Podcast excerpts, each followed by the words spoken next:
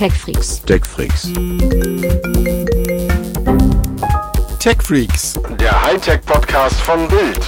mit Martin Eisenlauer und Sven Schirmer. Einen wunderschönen guten Tag und moin moin. Hier sind die Tech Freaks vom Hightech Podcast von Bild. Mein Name ist Sven Schirmer und da hinten sitzt. Martin Eisenlauer. Siehst du, das klappt auch flott. Flott sind wir da dran. Und wir haben ein schönes Programm zusammengestellt für heute, denn es ist ja die Folge vor unserer Jubiläumsfolge, Martin. Hast du das eigentlich im Kopf? Ja, es ist unglaublich. Äh, wir sind heute in Folge 99 und ich weiß noch, als ich den, den ersten geschnitten habe, oder nee, den haben wir gar nicht geschnitten, aber als, als wir als angefangen wir, haben. Als wir angefangen haben zu schneiden, da, da, Ähm, ist, es, da ist es bergab gegangen. Ge- Genau. Da habe ich noch überlegt, lohnt es sich ähm, vor die 1 noch eine 0 und noch eine 0 zu machen. Also ich hatte dann 01 geschrieben, weil also 10 dachte ich erreichen wir, aber 001 schien mir dann zu dämlich, weil ich mir dachte, wer weiß, ob wir überhaupt jemals in diesen Bereich kommen, wo sich das lohnt, da noch eine dritte Ziffer von äh, zu haben. Ja, und äh, offensichtlich haben wir es jetzt zumindest fast geschafft. Es ist noch nicht ganz geschafft, aber äh, ich würde sagen, die 100 machen wir schon voll, egal was passiert. Die 100 machen wir voll und wir versuchen uns auch äh, zumindest ein bisschen was Besonderes einfallen zu lassen. Und vielleicht gibt es ja auch das ein oder andere Bussal. Mal schauen, was wir uns da so ausdenken. Aber jetzt sind wir erstmal noch mit der 99 behaftet. Und um mit dir, der Thomas, zu sprechen, da wollen wir doch jetzt mal durchgehen. Und ich habe natürlich als erste News, ach übrigens, vor allem können wir heute endlich mal äh, auch erzählen, ähm, was für eine schöne Reise du gemacht hast, aber dazu kommen wir später. Ähm, nämlich, ich möchte natürlich mit einem Thema öffnen, das dich auch besonders, das dir sehr am Herzen liegt und ähm, was ja auch immer wieder schön ist. Ich meine das iPhone. Es geht ums iPhone. Ähm, Es wird langsam wieder Zeit für, für neue, absurde iPhone-Geschichten. Und also man muss es ja schon sagen, du hast die absurdeste ausgegraben, mein lieber Sven.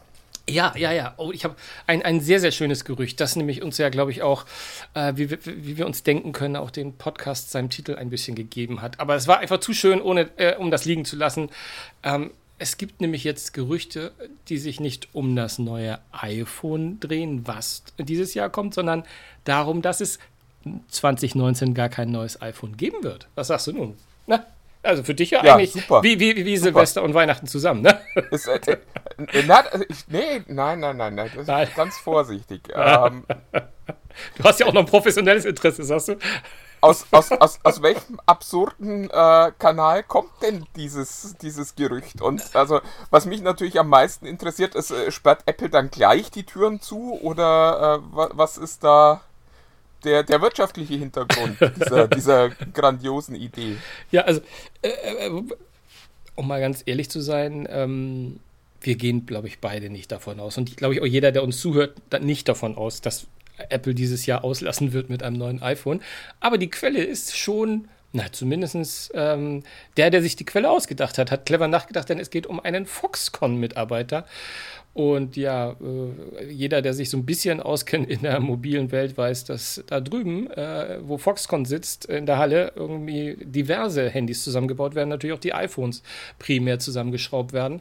Und da hat wohl ein äh, Mitarbeiter von denen in einem chinesischen Portal, dessen Namen ich jetzt nicht ausspreche, es ist auch nicht wirklich wichtig, aber ich kriege den Namen auch nicht ausgesprochen, sowas wie, wie Recode oder halt diese klassischen Foren, die, wo man reinschreibt, dass der sagt, es wird, wird in diesem Jahr kein, äh, kein iPhone geben, weil er, hatte, er hätte da nichts von gehört, er hatte die letzten zusammengeschraubt und er weiß da nichts von. Und äh, er hätte das mitbekommen. Und da finde find ich schon, finde ich, find ich, also, die, ne? also er hat wohl offensichtlich in diesem Post auch noch gesagt, ähm, dass wenn nächstes Jahr der äh, XS-Nachfolger kommt, dass der dann ähm, äh, Pro Max heißen wird, also iPhone 11 Pro Max. Ähm, Also er wusste das schon relativ konkret. Pro also Max XL nehme ich mal an. Pro Max XL Plus oder so gibt es dann Pro Max wahrscheinlich auch noch. XL Plus, genau. Ähm, und er hat sogar was von, von der Akkukapazität, also sehr, sehr genau, etwas, wo man so, so und da fängt der Zweifel übrigens an. Also ich, wenn der jetzt einfach gesagt hätte, also bei hier, wir hier bei Foxconn ähm, schrauben an noch keinem iPhone und wir müssten längst schrauben, wenn im September da irgendwas rauskommen würde, was dies definitiv auch so ist. Aber die Tatsache, dass er meint, dann auch noch zu wissen, wie nächstes Jahr das iPhone heißen soll, und äh, mit was für Daten, das, das ist, die Wahrscheinlichkeit ist so gering, dass aber es ist sehr schön. Also ich finde einfach ein Jahr ohne iPhone, das wäre doch mal was. Es ist schon eine, eine total absurde Vorstellung, weil, also es wäre auch mal spannend, weil es äh, wirklich, also es wäre interessant zu sehen, ob selbst so ein, so ein Megakonzern wie Apple das überstehen könnte. Also ob die sich leisten könnten zu sagen, nö, dieses Jahr gibt es kein neues iPhone. Ähm, schaut mal, was ihr dieses Jahr so im Herbst macht mit eurem Geld und ähm, wir machen erst nächstes Jahr wieder eins. Das, das wäre schon ein interessantes Konzept, aber also ich glaube, da ginge es tatsächlich auch schon an die Existenz des Unternehmens. Also jetzt nicht an die komplette Pleite, aber das äh, würde den Börsenkurs, glaube ich, ja. auch deutlich beeinflussen. Das würden die Anteilseigner nicht, nicht, nicht gutieren. Das, würde, nee, das würde ich auch sagen. Also das wäre das Signal, wo, das, wo, wo, die News ums iPhone herum ja ohnehin schon immer so äh, eher negativ geprägt sind, äh, auf hohem Niveau natürlich negativ geprägt und dass Apple mittlerweile sein Geld auch mit anderen Bereichen, mehr Geld mit den anderen Bereichen macht, aber das, äh, das iPhone komplett aus, für ein Jahr aus dem Verkehr nehmen, also aus, der, aus, der, aus dem Neuerungszyklus, halte ich für sehr, sehr unwahrscheinlich. Und äh, ich glaube, da wollte sich einer. Aber was, was jetzt wieder ein bisschen komisch ist, ist, dass dieser Eintrag bei diesem Portal wieder gelöscht wurde. Was weiß ich jetzt auch nicht. Äh, spannend, spannend ist ja auch tatsächlich, wenn man jetzt äh, sagt, ich bin Verschwörungstheoretiker, es gibt vom neuen iPhone noch nicht allzu viele Gerüchte. Also normalerweise um die Jahreszeit gibt es ja schon eine Menge Zeug. Es gibt auch schon ein bisschen Bildmaterial. Aber es gibt noch nicht diese, diese üblichen Gerüchte, das sind die, die neuen Features dieses Jahr. Oder äh, lese ich nur nicht genug iPhone-Gerüchte? Äh, das, das mit Sicherheit, Martin. Aber, aber äh, also zumindest dieses, dieses Gerücht, dass, dass das Plus wegfällt und Max dafür kommt, das war aber schon ein bisschen länger rum. Da brauchten wir ihn jetzt auch nicht. Ähm, aber ähm, Farben, es wird immer wieder spekuliert, das iPhone 11 wird mehrere Farben haben. Wir haben schon ewig über diese, dieses diesen Kamerakubus, hätte ich beinahe gesagt, geredet, über das Viereck mit den, mit den zwei Kameras und den Sensoren. Das ist schon sowas. Oder dass dieser 3D-Touch äh, ähm, vielleicht ja wiederkommen könnte. Ähm, aber naja, dann mal, müssen wir mal, müssten wir mal schauen. Äh, nee, das, das 3D-Touch wegfällt, das meinte ich. Äh, aber das, äh, der, der Fingerabdruckscanner wiederkommt, nämlich unter dem, äh, unter dem Display. Sorry, habe ich mich versprochen. Äh, das sind so alles so kleine Gerüchte, aber du hast recht, es ist kaum was Konkretes und wir, wir, wir notieren ja schon Mitte August äh, und in der Regel ist ja in einem Monat schon. Ähm, genau, in, in vier Wochen sind wir ja schon wieder raus aus den Gerüchten und ja, rein genau. in die Analyse, äh, was taugt das Ding. Und, und was, bringt das, was bringt das iPhone 11S? Warum ist es schon wieder so teuer und ähm, wer will das überhaupt und wird das dieses Jahr überhaupt verkauft und ist das ein Hit? Ähm, was ich äh, allerdings tatsächlich bemerkenswert auch noch finde, ist eben dieses Gerücht, der Fingerabdrucksensor kommt zurück, weil das wäre ja schon ein bisschen absurd. Ja, ja, da magst du recht haben, aber, aber äh, wie gesagt, es könnte ja auch unterm Display sein und vielleicht finden die das ja cool. Ich meine, beim Huawei P30 Pro ist ja auch ein Fingerabdrucksensor unterm Display und eine Gesichtserkennung. Äh, warum nicht beides? Ja, ja, aber da wurde mir vorher nicht erzählt, dass man den Fingerabdrucksensor ja gar nicht mehr braucht. Also insofern finde ich es schon bemerkenswert. Aber gut, Na, also wir, wir, schauen mal. Hat, hat Apple doch gar nicht gesagt. Hat Apple doch gar nicht gesagt. Sie haben nur eine neue Technik eingeführt. Sie haben nicht gesagt, dass man den Fingerabdrucksensor nicht mehr brauchen würde. Ja, aber auf die Präsentation bin ich echt gespannt wo sie uns dann erzählen, dass das ganz toll ist, dass der jetzt wieder da ist. Ich kann dir jetzt schon orakeln, wenn das passiert, dann sagen sie noch mehr Sicherheit, noch mehr Knackcode, Hacker, Hackersicher und alles Mögliche. Also sie meinen einfach doppelt hält besser. Würde ich, würde ich mal so orakeln. Aber wir ja, oder doch so ein, so ein, so ein Bobby Ewing-Ding, wo äh, dann die letzten zwei Generationen nur ein Traum waren. und Tim Cook kommt aus, der, kommt aus der Dusche raus und sagt: Hallo Leute! ja, finde ich gut. Nee, bin ich, bin ich auch dafür. Ähm, das finde ich, find ich klasse. Ähm, aber es wird schon gut. Es wird schon gut. Es wird alles gut. Es wird Leute. sicher super werden. Es wird ganz Au toll werden. Außerdem, ähm, trotz der steilen Zeile, die wir gemacht haben, glaube ich. Also ich, ich, würde, ich würde Entwarnung blasen. Ich gehe davon aus, es gibt ein, zwei, wahrscheinlich sogar drei iPhones dieses Jahr. Schauen wir mal. Ja, ich meine, äh, alte Journalismusregel, wenn da eine Frage steht, ist die Antwort im Zweifelsfalle immer nein. ähm, in, insofern Ja. Ja, ja. Und die wollten uns nur reinziehen in diesen Podcast. Aber ihr habt es doch nicht Wenn ihr das noch hört, ist es übrigens gelungen. genau. genau. Das nur äh, so am Rande für die, die sich noch fragen vielleicht.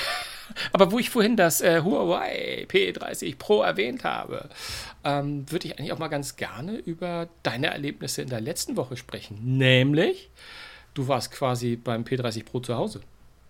Ja, ich war äh, bei Huawei auf der Entwicklerkonferenz, ähm, wo Harmony OS gezeigt wurde. Genau. Und ich habe aus dem Reich der Mitte allerdings äh, ein Interview mit einer Deutschen mitgebracht, äh, nämlich mit der wunderbaren Katrin Wiedmeier, der Sprecherin von Huawei. Und äh, ja, wir, ich würde sagen, wir hören da einfach mal rein und sprechen dann im Anschluss nochmal drüber. Genau, so machen wir das. Super.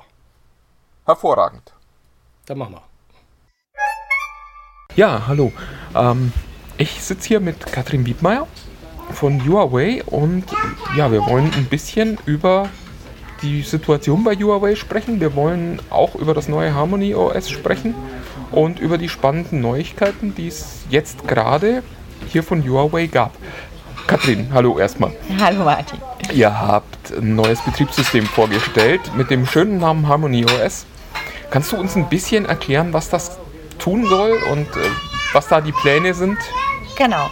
Ähm, Harmony OS ist, wie du schon gesagt hast, unser eigenes, also das Huawei Betriebssystem, ähm, was eine Alternative zu iOS und äh, Google darstellt und auch ähm, wie Google Open Source ist. Spannend. Ähm, ihr habt das gezeigt, ihr habt das offensichtlich schon sehr, sehr lang vorbereitet. Ähm, warum wird das gerade jetzt präsentiert oder war es einfach fertig? Ja, da gibt es, da gibt es natürlich äh, verschiedene, verschiedene Gründe dafür. Zum einen hatten wir hier jetzt ja gerade, wo wir zusammen sind, die Huawei Developer Konferenz in China und da stellen wir äh, immer neue Entwicklungen vor. Und da hat eben Harmony OS sehr gut hineingepasst. Und wie du sagst, sowas entwickelt man auch nicht von heute auf morgen. Ähm, ja, es ist fertig. Ähm, es hört sich sehr, sehr spannend an, denn es soll auf praktisch allen Geräten laufen, hat Richard Yu äh, erzählt. Kannst du das nochmal für unsere Hörer so ein bisschen runterbrechen, wofür das alles gemacht Ja. ist, das Betriebssystem? Es ist ähm, praktisch für, für eine ganz nahtlose Kommunikation gedacht. Egal, ob man jetzt eine Smartwatch, ein, ein Laptop, ein Smartphone, ein, ein smartes Display oder was auch immer hat. Man kann sich ähm, mit Harmony OS äh, arbeitet das alles zusammen, ist ganz seamless und ähm, soll einfach den Alltag auch erleichtern. Ja, es hört sich ja alles sehr, sehr spannend an. Also es soll deutlich schneller sein als iOS oder Android. Ähm, es soll vor allen Dingen auch sicherer sein. Richard Yu sprach von einer Sicherheitstechnologie, die bisher nur in der Luftfahrt eingesetzt wird und beim Militär. Ähm, es hört sich alles ziemlich cool an. Ja, das ist äh, super spannend und ähm, jetzt wurde natürlich heute von unserer Tochter Honor auch das äh, erste Gerät dafür vorgestellt, beziehungsweise das, ähm, der Smart TV, auf dem das Betriebssystem läuft. Und äh, jetzt sind wir ganz gespannt, was als nächstes alles noch kommt. Ja, da, da sind wir ja eigentlich schon beim Thema. Nämlich, ähm, Richard Yu sagte erstmal nicht auf Smartphones, sondern auf allen anderen Geräten. Ähm, allerdings ist Harmony OS euer Plan B für den Fall, äh, dass ihr tatsächlich in Zukunft kein Android mehr benutzen dürft. Das, Ähm. das stimmt so, genau. Also wie, ähm, wie Richard Yu auch gesagt hat, äh, wir haben äh, eine gute Partnerschaft mit, äh, mit Google. Wir ähm, setzen auf das Betriebssystem und äh, würden auch gerne so weiterarbeiten. Sollte es aus irgendeinem Grund nicht äh, möglich sein, haben wir eben Harmony OS. Ähm, äh, das ist auch, ich glaube, das muss man für unsere Hörer auch nochmal deutlich sagen. Es ist heute der 10. August und ihr wisst tatsächlich noch nicht, ob es quasi weitergeht in dieser Partnerschaft. Es gibt keine deutlichen Signale. Ja, es, äh, da, da sind jetzt zwei Sachen. Ne? Zum einen haben wir natürlich ähm, alle Geräte, die da draußen sind, alle Smartphones, alle Tablets, dafür ist alles in Ordnung. Wir haben ja auch unser Zukunftsversprechen gelauncht. Das heißt, jeder, der da draußen ein Gerät hat oder jetzt auch eins kauft, braucht sich überhaupt keine Sorgen machen. Es erhält Updates, Sicherheitspatches und es werden auch alle Apps weiterhin laufen. Was du jetzt angesprochen hast, ähm, da geht es um künftige Geräte. Ja. Genau, da äh, gibt es Stand heute noch keine neuen Informationen. Ist irgendwie schon sehr skurril, die Situation. Also äh, glücklicherweise steht bei euch jetzt kein großer Launch direkt bevor, aber es ist ja schon so ein bisschen seltsam, dass man eben gar nicht weiß, wie die, wie die Zukunft aussieht. Ja, wir, äh, wir warten einfach mal ab, dass es ähm, in Politik sollte man sich nicht einmischen. Okay, dann lass uns doch noch mal einen Tick über Harmony sprechen. Ähm, was ich heute ganz spannend fand, äh, war was, was mir auch irgendwie am Herzen lag. Ähm, Android sammelt eine Menge Daten, während man das Handy benutzt und die werden an Google übermittelt. Ihr wollt das mit Harmony OS tatsächlich nicht machen. Das ist richtig. Ähm, das Betriebssystem Harmony OS ähm, soll nicht dazu dienen, um, äh, damit wir Daten sammeln können, sondern ja, wie, wie, wie ja Richard Yu auch gesagt hat, das ist nicht, äh, steht nicht dahinter, ist nicht der Zweck der Sache.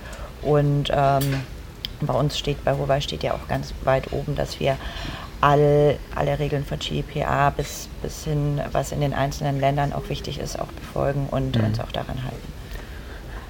Wenn jetzt Plan A funktioniert, also wenn ihr weiter mit Android arbeiten könnt, was für euch ja, glaube ich, auch eine schlaue Lösung ist, ähm, dann wird es aber in Zukunft wahnsinnig viele tolle Geräte geben, die mit Harmony OS laufen. Also eure Uhren, eure Fernseher, äh, Autos, äh, hieß es sogar, ähm, vielleicht auch Tablets, vielleicht PCs.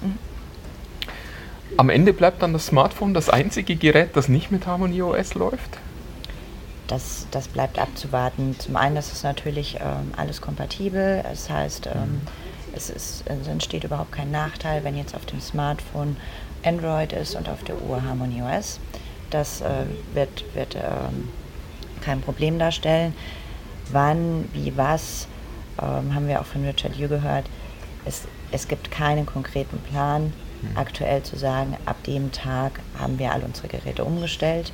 Aber wir werden natürlich nach und nach ähm, mit Harmony OS anfangen, wie zum Beispiel, wir haben ja auch verschiedene äh, Smartwatches und da haben wir ja auch schon so ein Light-Betriebssystem von uns drauf zum Beispiel. Ähm, das werden wir dann durch Harmony OS jetzt ersetzen. Ja, und ich habe heute auch äh, gehört, Harmony läuft ja schon in einigen Teilen ähm, eurer Smartphones, in, in denen, die einen sehr hohen Sicherheitsstandard haben, also wo die biometrischen Daten abgelegt werden, da läuft heute schon Harmony. Ja, äh, wie du Wussten wir hast, bisher nur ja, alle noch nicht, genau. sondern ähm, Ja, es ist, äh, es ist einsatzfähig, es ist fertig, es ist da. Ähm, wie wir auch gehört haben, wäre auch ein, ein Umzug sehr, sehr schnell, sehr einfach, Mhm. weil äh, es einfach fertig entwickelt und zu Ende gedacht ist. schon, sehr eindrucksvoll. Richard Hughes sprach von zwei Tagen, die die Umstellung dauern würde. In etwa zwei bis drei, richtig. Irre. Ja. Ja.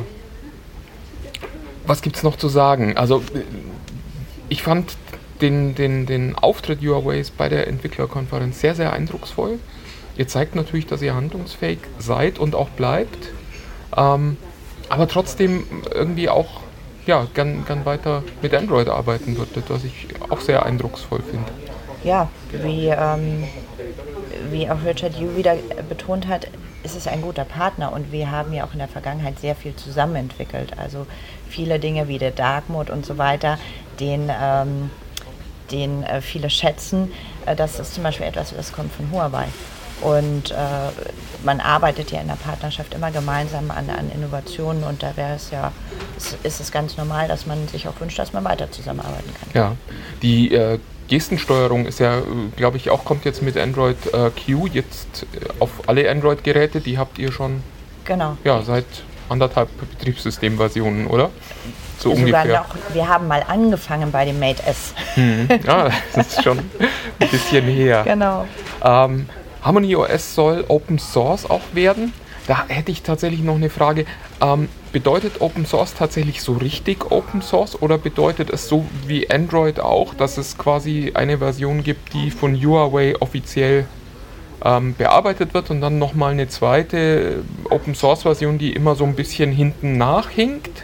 Also es gibt ja auch das Android Open Source Project, das aber eben immer so ein, ja, so ein halbes Jahr mhm. hinter der, hinter der Google-Version hinterher ja. ist. Oder äh, wird es bei Harmony tatsächlich so sein, dass alles von Anfang an komplett offen ist? So stand heute ist Harmony OS komplett offen. Sehr, sehr eindrucksvoll. Ja, ja dann äh, vielen Dank, Katrin. Und danke dir, dass du mit nach China gekommen bist und dir das alles live angeschaut hast. Also war sehr, sehr spannend. Ich äh, kann allen Menschen, die sich für Technik interessieren, eigentlich nur auch äh, mal, mal den Weg hier nach äh, Shenzhen empfehlen, weil es wirklich sehr eindrucksvoll ist, hier zu sehen, wo unsere Handys auch alle herkommen. Ja. Also das darf man ja auch immer nicht vergessen. Ähm, äh, Gerade in diesem Konflikt hat man jetzt ja plötzlich so den Eindruck, dass es da Geräte gibt, die kommen aus China und dann gibt es mhm. Geräte, die kommen aus Amerika, aus äh, Italien oder sonst irgendwo her.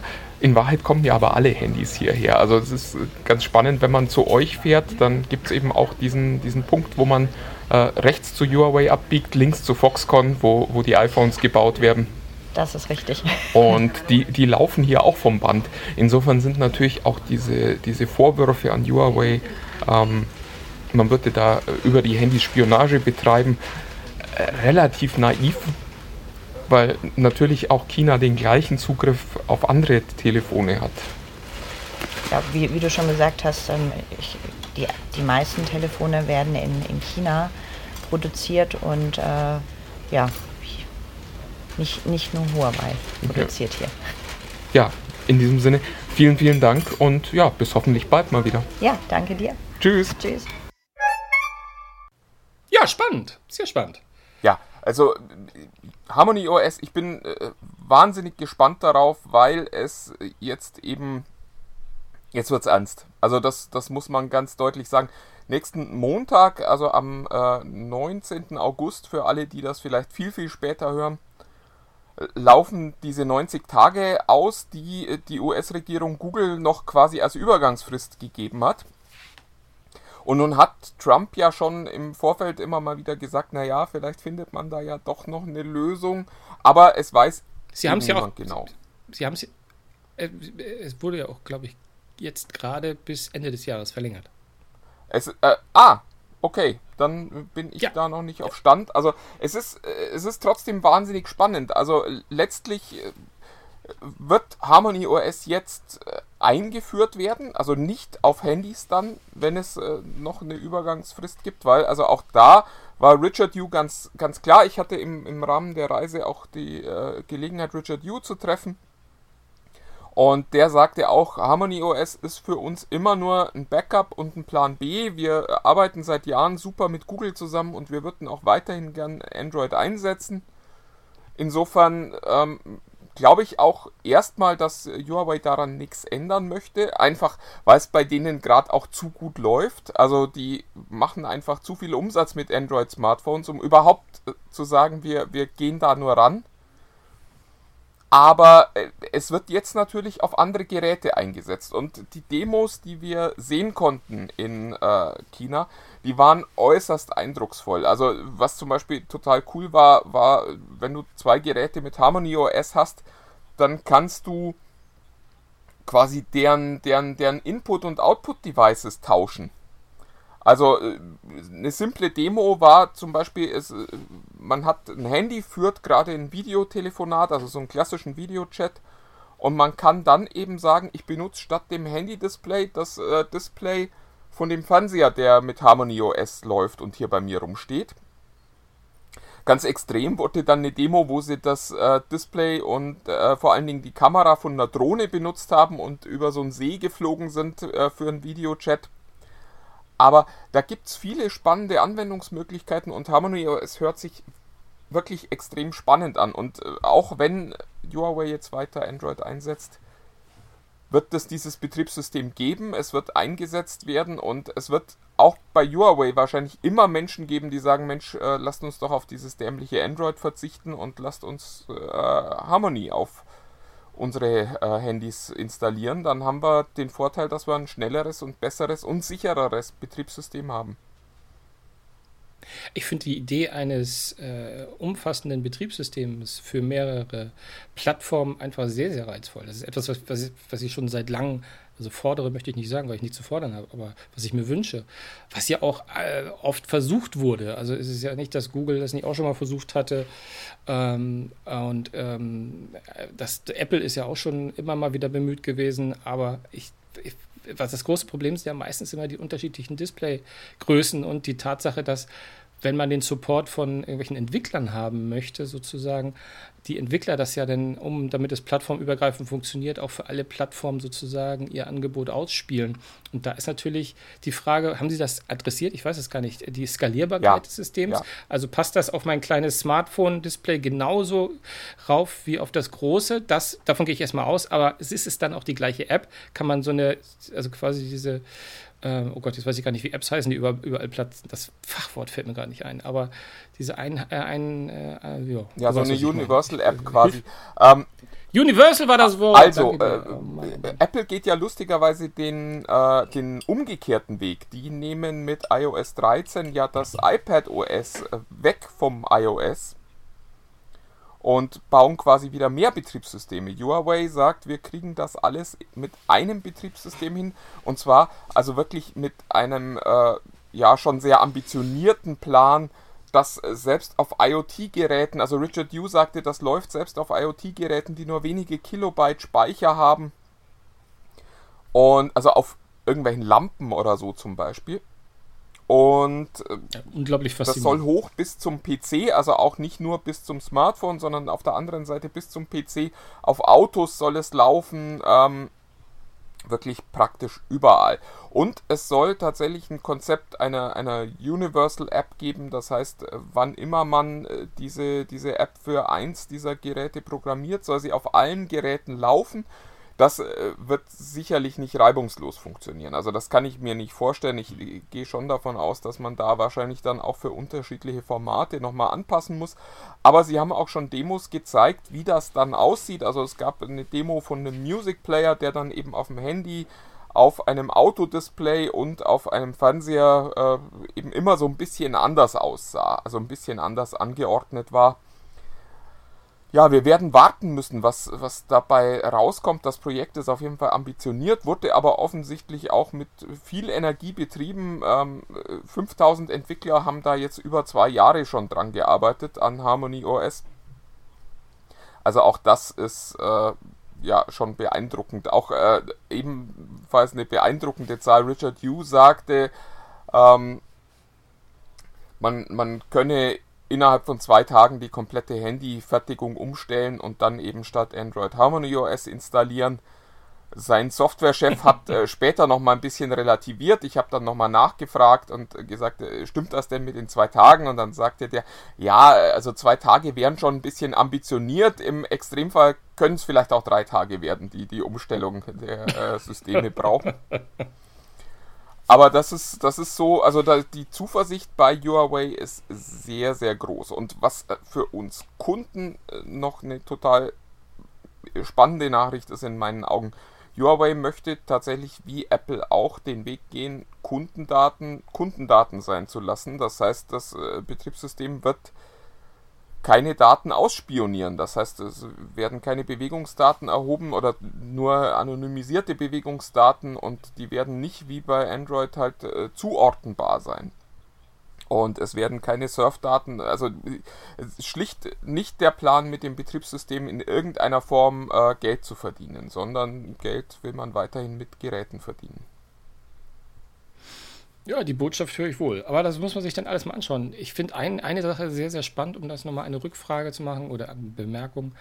Ähm, äh, das scheint ja auch, ich meine, 5000 Mitarbeiter seit zwei Jahren entwickeln die. Äh, das ist ja relativ ein eindeutiges Indiz, dass Harmony OS keine Reaktion auf den jüngsten Konflikt ist, sondern dass das etwas ist, was Huawei offensichtlich seit langem plant und das Bedürfnis und die Notwendigkeit auch schon seit langem gesehen hat. Ich meine, immerhin wollen die sich anschicken, die Nummer eins bei den Smartphones zu werden. In anderen Bereichen sind sie schon, wir haben es ja oft schon gesagt, die Netzinfrastrukturen, 5G und solche Stichworte, das, äh, da sind die ja auch schon sehr, sehr weit.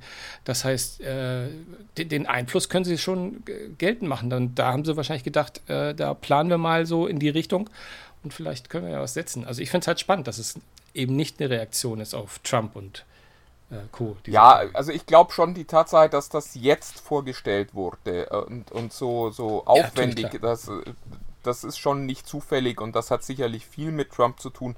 Die Tatsache, dass man dieses Betriebssystem entwickelt hat, äh, aber glaube ich tatsächlich nicht, beziehungsweise ähm, wir haben da auch ein bisschen drüber gesprochen äh, in Hintergrundgesprächen und offensichtlich ist es so, dass Huawei sich regelmäßig auf äh, irgendwelche Horrorszenarien vorbereitet. Also dass man schon vor ein paar Jahren gesagt hat, Mensch, was ist denn eigentlich, wenn wir mal kein Android mehr haben?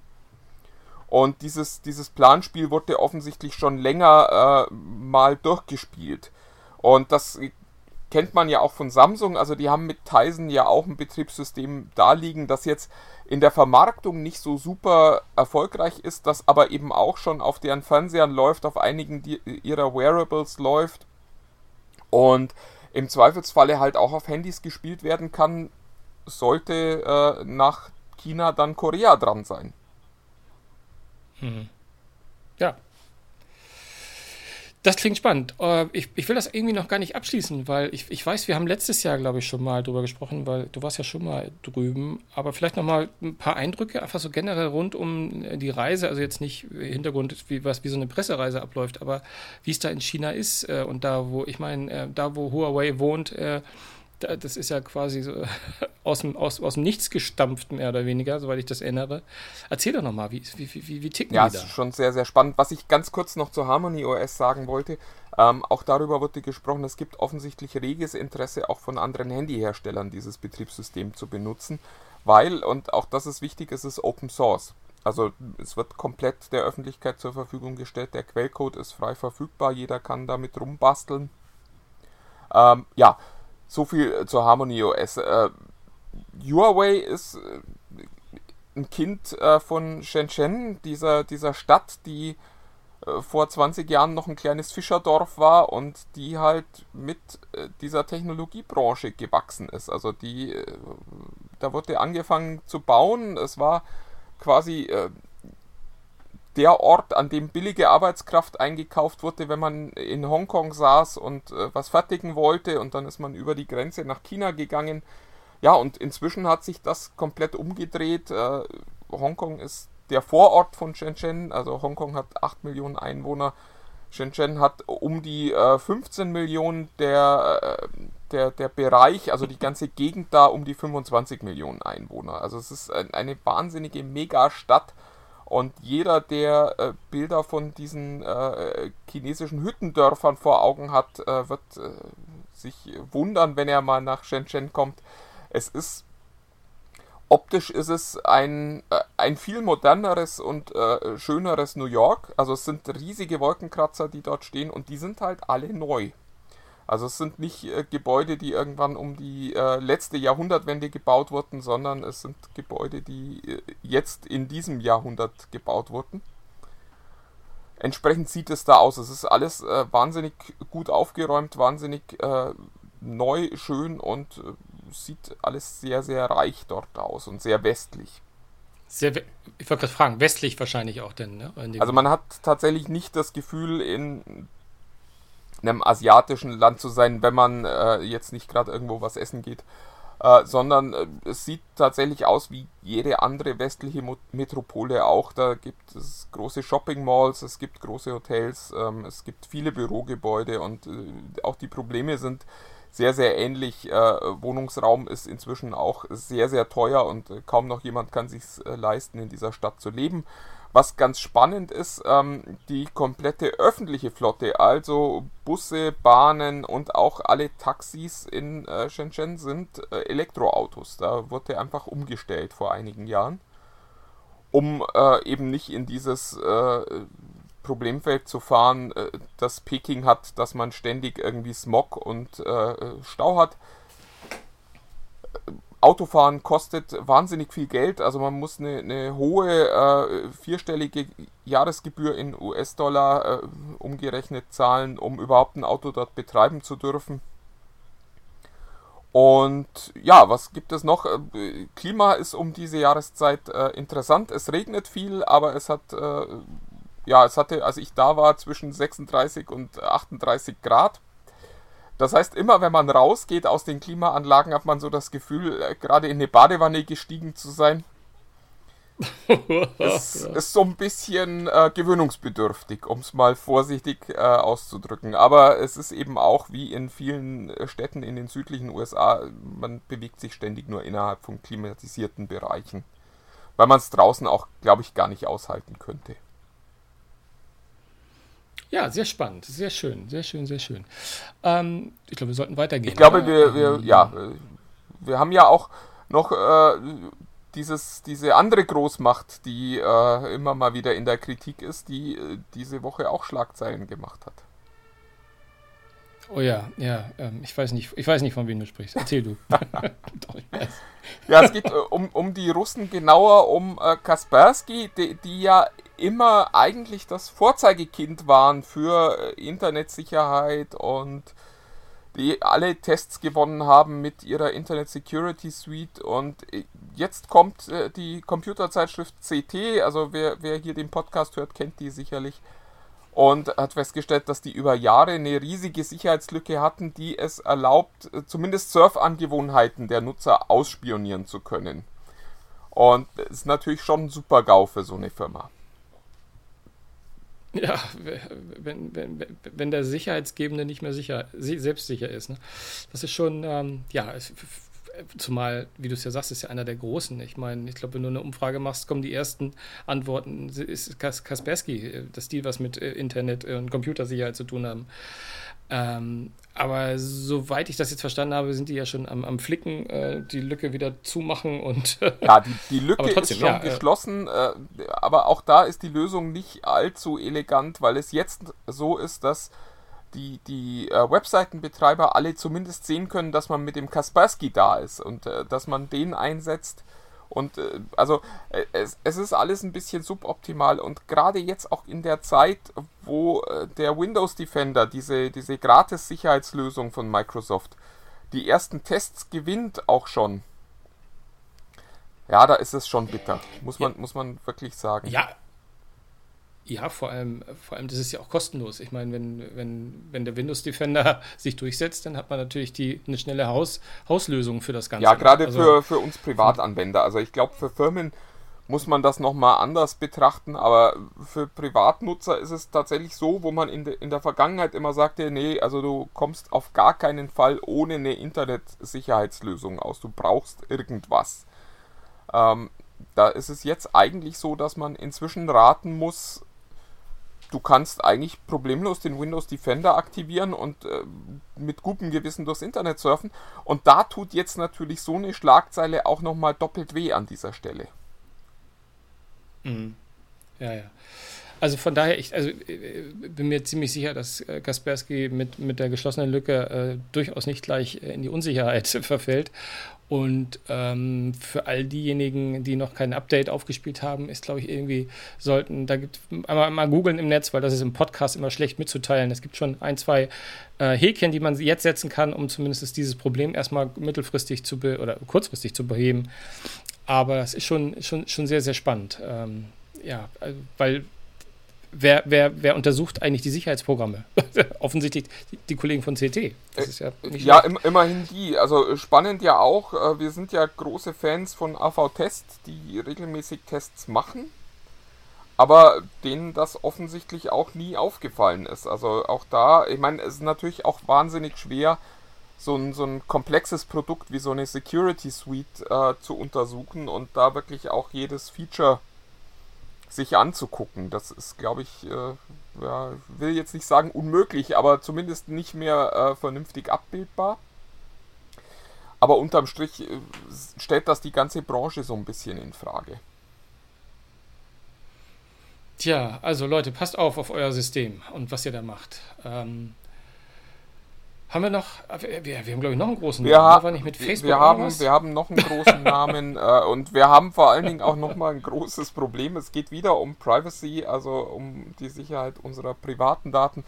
Ähm, nach allen anderen, also Amazon, Apple, Google, Microsoft hat jetzt auch Facebook einräumen müssen. Ja, auch wir hören Gespräche unserer Nutzer mit. Auch wir lassen die abtippen, um unsere künstliche Intelligenz zu trainieren und zu optimieren. Ich weiß gar nicht, äh, äh, es dich noch auf oder also mein Impuls war so, ach ja, ja, jetzt halt die auch noch. Äh, nee, absolut. Äh, mich, mich riecht mich riecht so ein bisschen was, also ich kann jeden verstehen, der das nicht, nicht okay findet. Und mich riecht in dieser, mich regen zwei Dinge auf. Einmal riecht mich auf, dass es die Firmen nicht hinbekommen, das einfach transparent ja. zu machen. Also dass, dass die einfach vorwegschalten, hallo Leute, das und das haben wir vor, machst du mit oder machst du nicht mit? Ich meine, seit Jahren. Also ich weiß nicht, ob das schon mal jemandem aufgefallen ist, wie oft er schon mal äh, sozusagen ähm, ein Pop-up bekommen hat, ähm, dass Daten gesammelt werden. Also Microsoft fragt das, glaube ich, seit Jahrzehnten. Äh, Apple fragt das seit Jahrzehnten, ob, die sozusagen, ob man Diagnosedaten senden möchte, ähm, um das Programm zu verbessern. Was glauben die Menschen, was da für Daten geschickt werden? Ähm, also das ist seit Jahren der Fall. Und da verstehe ich nicht, dass die Firmen das nicht einfach transparenter machen. Ähm, dass es immer noch diese Ecken gibt, wo das ist. Und das andere, was mich aufrichtet, ist, was glauben die Menschen denn? Ich meine, wenn ich, wenn ich das möchte, dass meine Alexa, meine Cortana, meine Siri, mein whatever, selbst von Facebook, irgendwelche Bots, es geht ja auch nicht immer nur um Sprache, sondern auch das, wie intelligent ein Bot auf dich äh, reagiert. Dazu müssen natürlich Dinge ausgewertet werden. Die, die Maschinen, die wir ja immer mit künstlicher Intelligenz ausstatten, zumindest äh, ist das ja immer das, was alle behaupten, die können natürlich nur lernen, wenn sie auch anhand dessen lernen, was wir machen also ich denke mir, klar finde ich das nicht okay, wenn äh, etwas mitgeschnitten wird, ohne dass ich das möchte. Äh, klar ist das ja auch gerade bei so Sprachnachrichten im Bereich von Facebook und, und, und innerhalb dieses Messengers sind ja, werden ja auch sehr viele intime Sachen ausgetragen. Deswegen sage ich einfach zu den Herstellern, ja, ich glaube, dass ihr das machen müsst. Und ich finde das auch okay, dass ihr das macht, weil eure Maschinen, die müssen lernen. Deswegen heißt es ja auch Machine Learning. Ja, die müssen Input haben, weil ohne Input können wir alle nicht lernen. Das betrifft die Maschine genauso wie unsere Kinder. Aber ähm, Hersteller, liebe Facebooks, Googles, Apples, Microsofts, man kann das, glaube ich, immer noch länger machen. Äh, versucht das transparenter zu machen. Sagt doch einfach, das machen wir und gebt den Leuten die Möglichkeit, nicht teilzunehmen an dieser Studie. Ja, und dann dürfte sich das Problem nicht äh, ergeben. Ich glaube, glaube auch, die Empörung kommt immer nur daraus, dass man es nicht gewusst hat und dass es einem mit dem letzten Update der 37-seitigen AGBs irgendwie so untergeschoben wurde. Das ist, das ist, glaube ich, äh, das alte Problem und genau. das, das, ist was, was ich auch nicht verstehe in der Unternehmenskommunikation. Das müssen die Kollegen, die dort arbeiten, doch endlich mal verstehen. Man muss mit den Leuten doch nur vernünftig reden. Man muss ihnen sagen, hey, wir brauchen diese Daten, um die Dienste für euch zu verbessern. Wir machen das nicht, weil es uns interessiert, worüber ihr sprecht, sondern wir machen es, um künstlichen Intelligenzen beizubringen, wie sie in Zukunft noch besser sein können. Und das, das versteht doch auch jeder Nutzer. Und wer dann sagt, ich will das nicht, dann, dann will er es halt nicht, dann ist das so. Das finde ich auch irgendwie, das muss man den Leuten auch zugestehen, zu sagen, nein, ich möchte das nicht. Oder ich möchte das vielleicht auch nur zu gewissen Zeiten nicht oder an, an gewissen Wochentagen oder so. Keine Ahnung. Aber da einfach ein bisschen transparenter sein, dann beschwert sich am Ende auch niemand. Wenn ich da irgendwie ein Feld habe, wo es heißt, übrigens, also dieser, dieser Klassiker, der einen beim Anruf der Hotline immer so auf die Nerven geht. Diese Gespräche können zu ja. Qualitätszwecken äh, mitgeschnitten werden.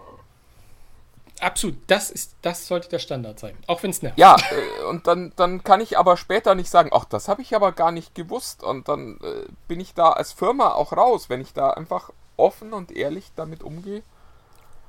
Und das verstehe ich nicht. Das äh, will mir nicht in den Kopf. Wir, wir haben jetzt auch wieder gerade so einen Fall, weil wir jetzt auch mal Samsung gefragt haben, die ja mit Bixby auch einen Sprachassistenten haben. Sagt mal, hört ihr denn zu? Und dann stellt sich so ein Unternehmen erstmal für ein paar Stunden tot.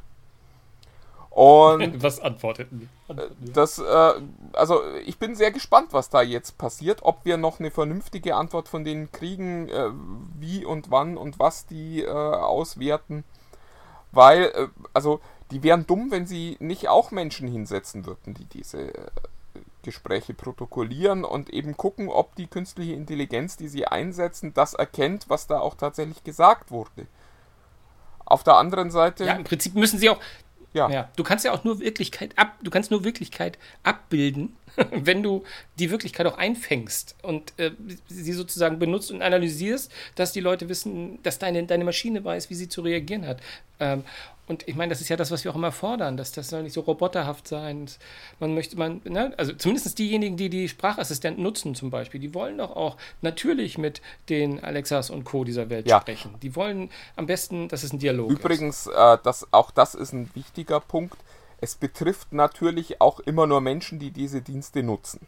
Also wer jetzt die letzten äh, drei, vier Jahre gesagt hat, nein, so eine Alexa kommt mir zu mir nicht nach Hause und ich will das alles nicht und ich nutze auch den Google Assistant nicht und ich nutze Siri nicht und ich nutze Cortana nicht, äh, die wurden jetzt natürlich auch nicht Anführungsstriche abgehört, ähm, weil eben bei ihnen auch keine Daten erhoben wurden. Das äh, darf man auch nicht vergessen. Das heißt, das betrifft am Ende auch nur die Menschen, die auf der anderen Seite auch wieder von diesen Diensten ja profitieren und profitieren möchten. Wobei bei Siri weiß ich immer nicht. Da will man, glaube ich, mehr profitieren, als man tatsächlich profitiert.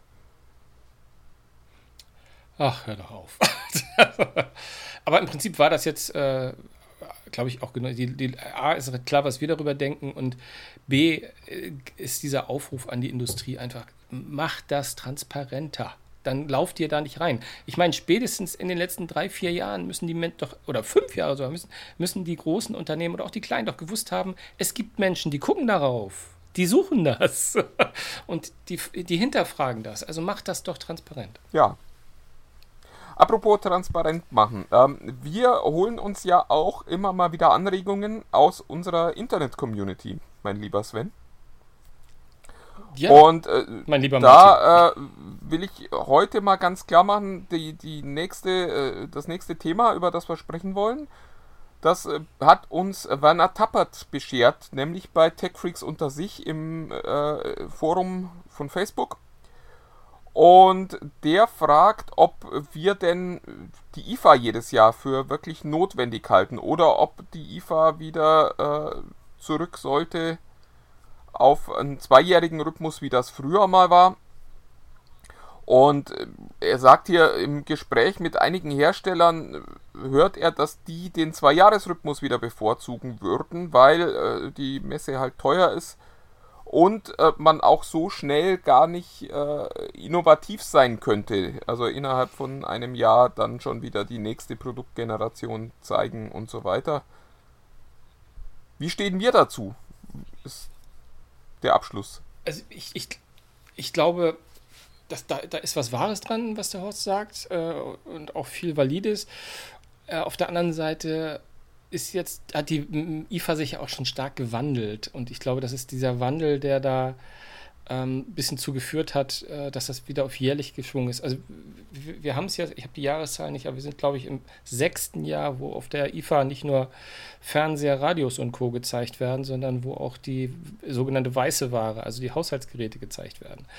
Ähm, das heißt, es ist ein, eine, eine, ein, ein, ich möchte nicht nur sagen eine Branche, sondern eine ganze Industrie hinzugekommen ähm, zu dieser Messe. Und ja, Horst, ich, also wir, Werner, wir Werner, Tappert. Technikjournalisten. Horst Tappert war Derek. Oh, oh, oh Mann. Ich wollte den Witz nicht machen. Äh, Werner, es tut mir leid. Ich wollte ihn wirklich. Ich wollte. aber wenn man sich zu sehr vornimmt, sich nicht zu versprechen. Werner, es tut mir leid. Hol schon mal den ich wollte Wagen, sagen. Svenny. Ähm, mach ich. Oh Mann. Der ist. Äh, ja, ich, Werner ist raus, glaube ich. Aber na gut.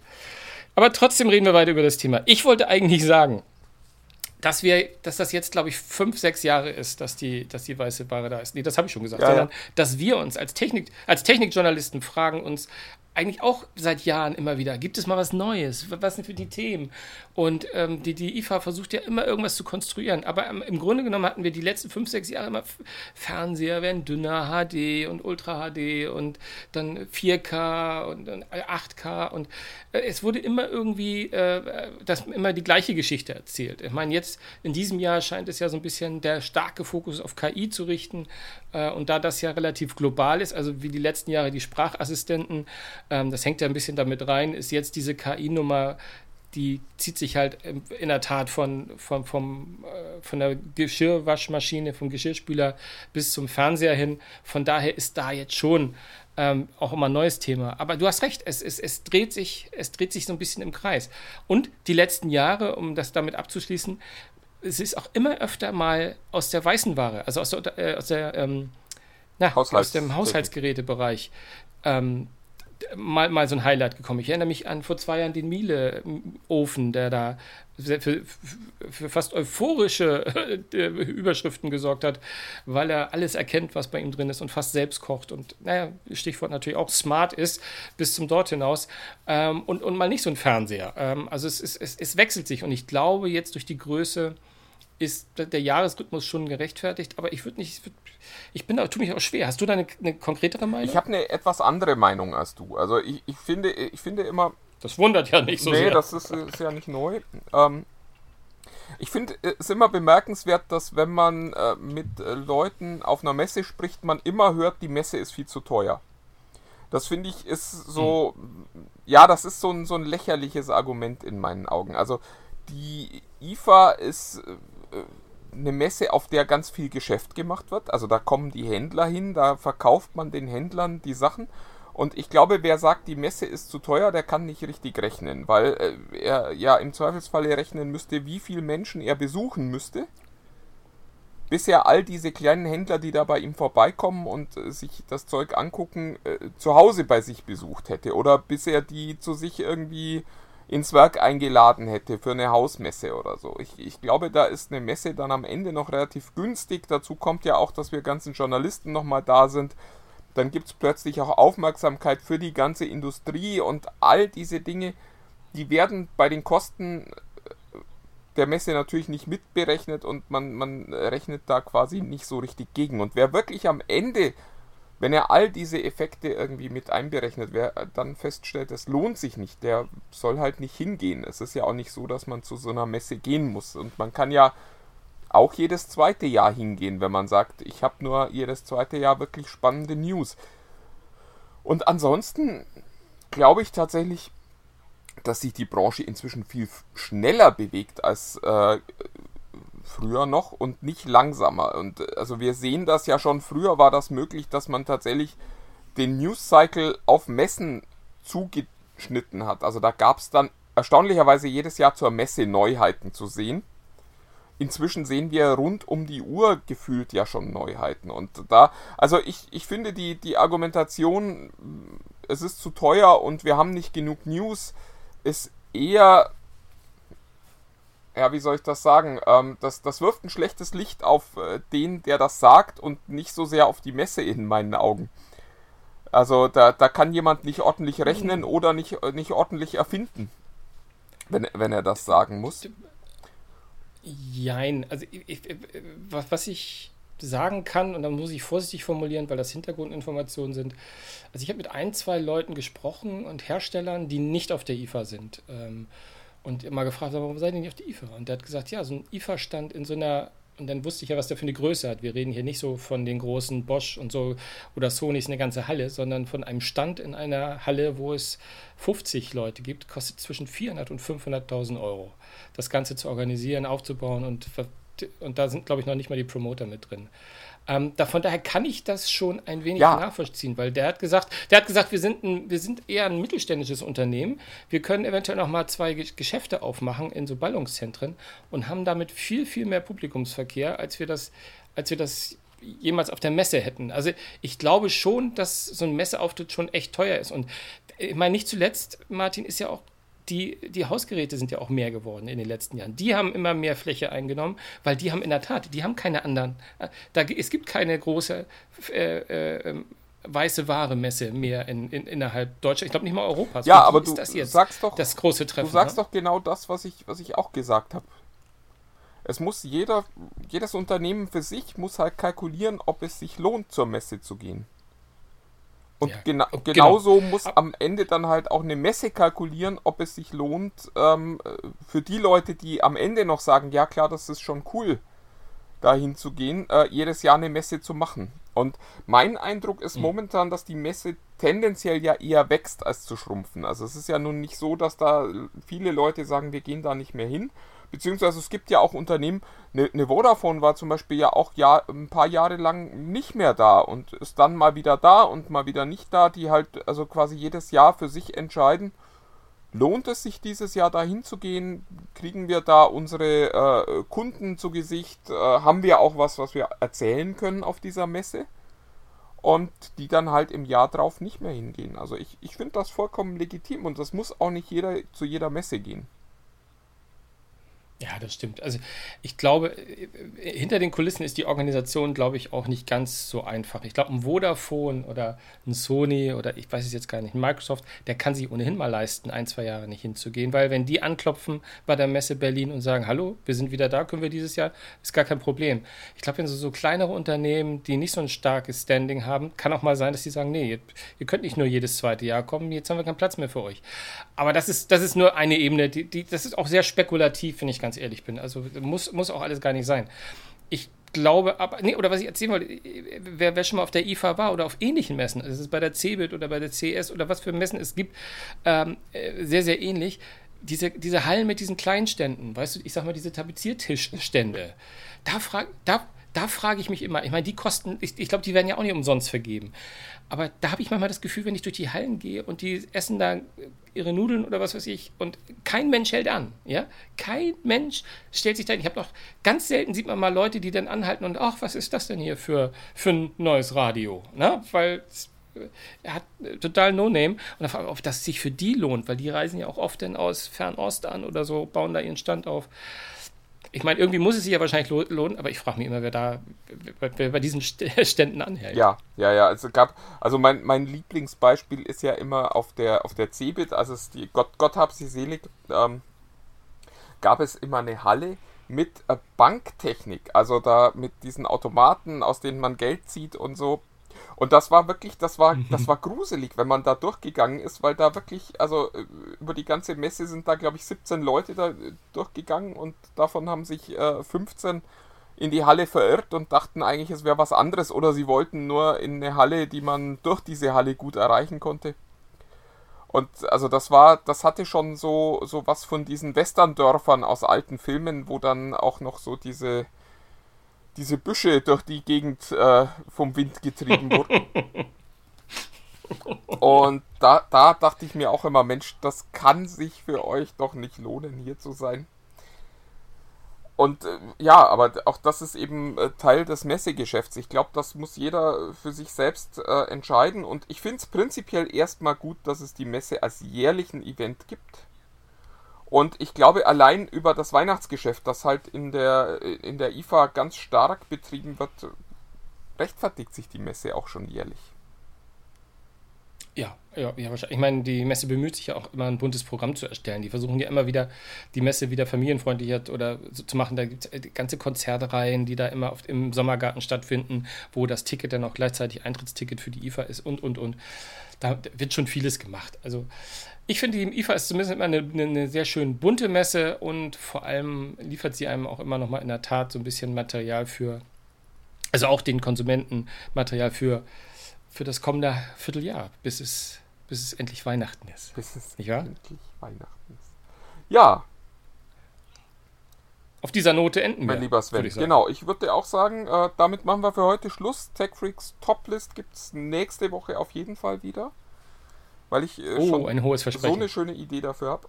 Und ähm, ah, ja, wir, wir sehen uns nächste Woche wieder zur Nummer 100. Zu 100. Wir freuen uns. Bis dann. Ciao. Tschüss.